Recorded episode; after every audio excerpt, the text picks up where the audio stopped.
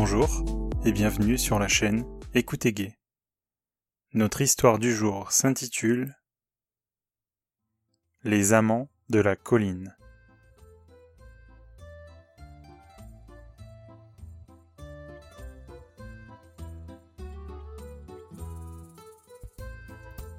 Le porte-avions français Charles de Gaulle revient de la mission Antares après un déploiement de plusieurs semaines dans l'océan Indien qui a permis de sécuriser la zone contre les pirates et la contrebande de marchandises.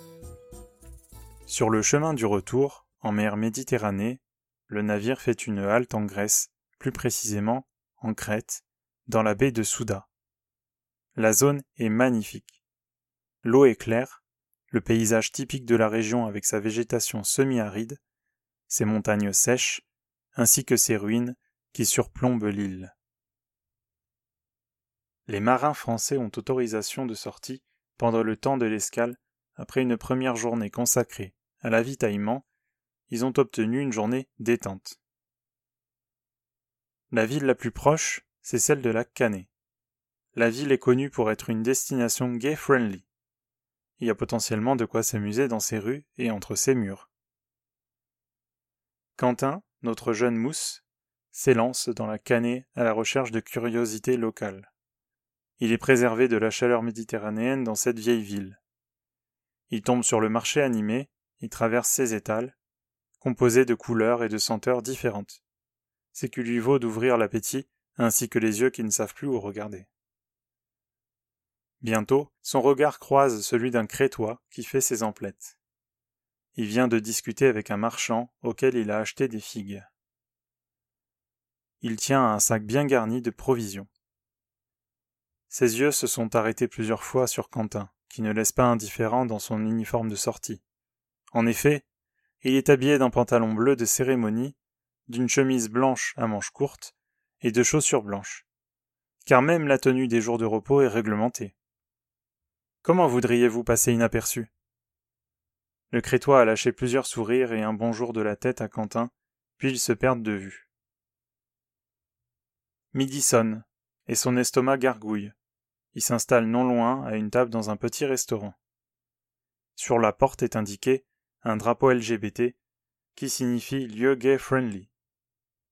Quentin regarde la carte, qui est traduite dans plusieurs langues dont l'anglais. C'est avec son niveau scolaire qu'il arrive à comprendre vaguement les noms de plats typiques qui sont intraduisibles. Alors il lève la main pour signifier au serveur qu'il a besoin d'aide. Quand il relève les yeux de la carte, il s'aperçoit que le restaurateur n'est autre que le beau brun croisé tout à l'heure. Il fait le service et la cuisine, ce qui est relativement courant dans les petits restaurants qui ont juste quelques tables. Finalement, il lui dit Je vais prendre ce que vous donneriez à manger à un Français qui ne connaît pas la cuisine grecque. En anglais, bien sûr. Il lui servit du tzatziki avec du pain pita accompagné d'olives en entrée, en plat, il eut des poivrons farcis et un dessert, un xerotigana au caroube. Dessert qui ressemble à une fleur ou à un roulé, accompagné d'un café grec. Lors des allers-retours en cuisine et en salle, le cuisinier se nommant Dimitrios a convenu de se joindre à Quentin pour faire la visite de la ville et de ses alentours. À la fermeture du restaurant, ils se mettent donc en action. Ensemble, il visite le port vénitien, le musée naval, le phare du Vieux-Port, ainsi que le parc botanique et ses jardins. Après la ville, Dimitrios lui propose de l'emmener plus haut pour lui montrer quelque chose. Après quelques kilomètres de marche au soleil, ils arrivent sur un terrain clôturé par un mur de pierre sèche qui semble dater de plusieurs siècles. Non loin, il y a un troupeau de chèvres surveillé par des chiens. Eux s'installe au pied d'un arbre, un caroubier, majestueux, vieux d'au moins cinq cents ans. Avec l'ombre qu'il impose, on pourrait presque avoir envie de se recouvrir. De là, on aperçoit les bateaux stationnés dans le port vénitien de la Canée, la mer, la ville en vue plongeante, et le porte-avions que Quentin s'est empressé de montrer et raconter son histoire. Dimitrios sortit de son sac à dos les fameuses figues fraîches en guise de goûter. De son couteau, il en coupa une en deux. charnue, elle ravit les papilles de nos protagonistes. Dimitrios lui tend à chaque fois avec délicatesse jusqu'à sa bouche, dont ses doigts ont déjà le goût de ses petites lèvres, alors que Quentin le regarde profondément. Cette fois, Dimitrios se rapproche, pour l'embrasser avec tendresse, simplement sur les lèvres. Quentin passe alors son bras dans sa nuque pour le garder près de lui. Les langues se mélangent. Quentin a déjà la gaule et son pantalon ne le cache pas. Dimitrios en short blanc marin non plus.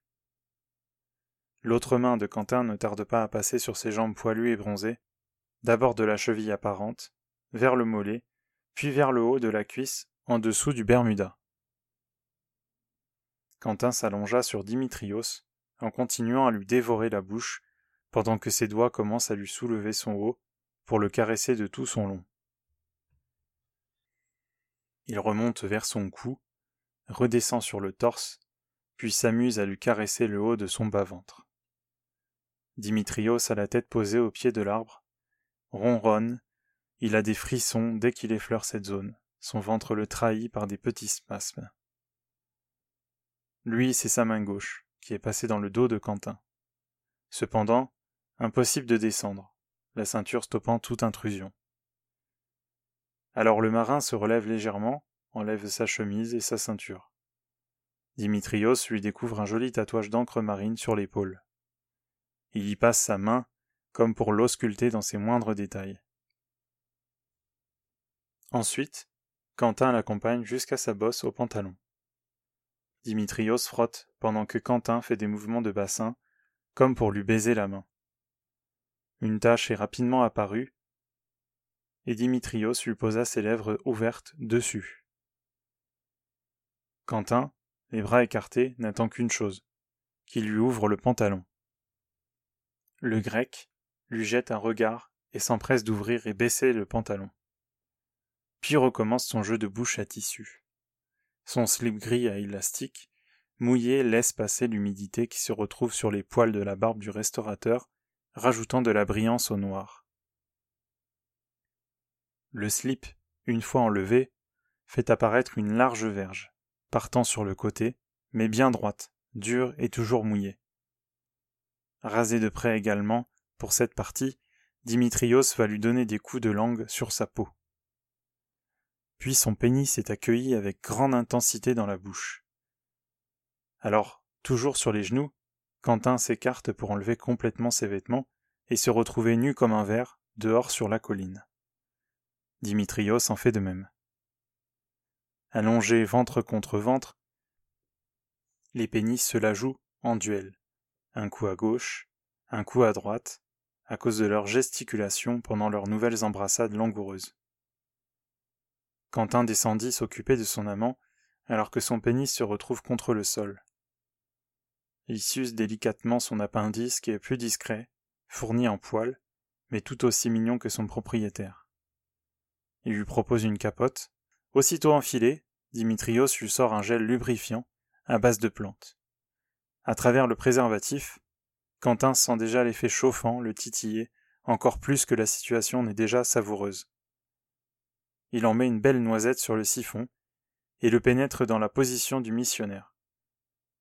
Des à-coups pour ramollir l'intérieur permettent ensuite un mouvement plus fluide dans son cul. Parfois couché sur Dimitrios, il lui susurre des mots à l'oreille. T'es beau. Je suis ton soldat. J'aime ta chaleur. D'autres fois, c'est pour lui passer ses lèvres de son épaule vers sa joue pour réveiller ses stimuli. Le moment de l'inversion des rôles est arrivé. Dimitrios, de sa queue plus raide et longue qu'au début, souhaite le prendre à son tour. À cheval, la bite du grec protégée et arrosée de son gel, il le monte en le tenant au niveau des hanches. De là, Quentin de dos et légèrement tourné, apprécie la vue de sa ligne de poils qui descend du haut vers le bas sans discontinuer. Lors des pénétrations, il ressent une bonne prise, son pénis faisant un mouvement aussi vers l'avant à chaque appui sur la prostate. Un tel plaisir l'envahit qu'il garde la bouche ouverte gémit et est obligé de taper au sol parfois comme pour s'empêcher de jouir trop vite. Ce n'est en tout cas ni la poussière, ni l'herbe parfois piquante, ni la chaleur qui leur fera arrêter le coït. Et dans un concert de gémissements communs, Dimitrios éjacule en lui, pendant que Quentin arrosa le sol qui en a bien besoin. L'arbre apprécie certainement un don d'une telle valeur comme compensation à son dérangement. Maintenant vidés, ils s'enjoignent pour se frotter de la saleté, se rhabiller et s'en retourner main dans la main à la ville pour aller se rafraîchir la gueule et le corps. Plus tard dans la soirée, au moment de se quitter, ils échangèrent leurs coordonnées afin que Quentin n'ait jamais de quoi manquer en faisant escale à la Canée. Le souvenir d'Eva sur la colline ne les quittera plus jamais. C'est ainsi que la permission de sortie de Quentin, le marin, se déroula en Crète un jour de mai, ensoleillé en Méditerranée. Fin. Retrouvez-moi sur les différents réseaux sociaux avec le hashtag ou le arrobase écoute ou bien sur mon site internet www.écoutegay.com. Mettez-moi en favori pour me retrouver facilement sur votre plateforme de streaming préférée. Merci de votre écoute et à bientôt.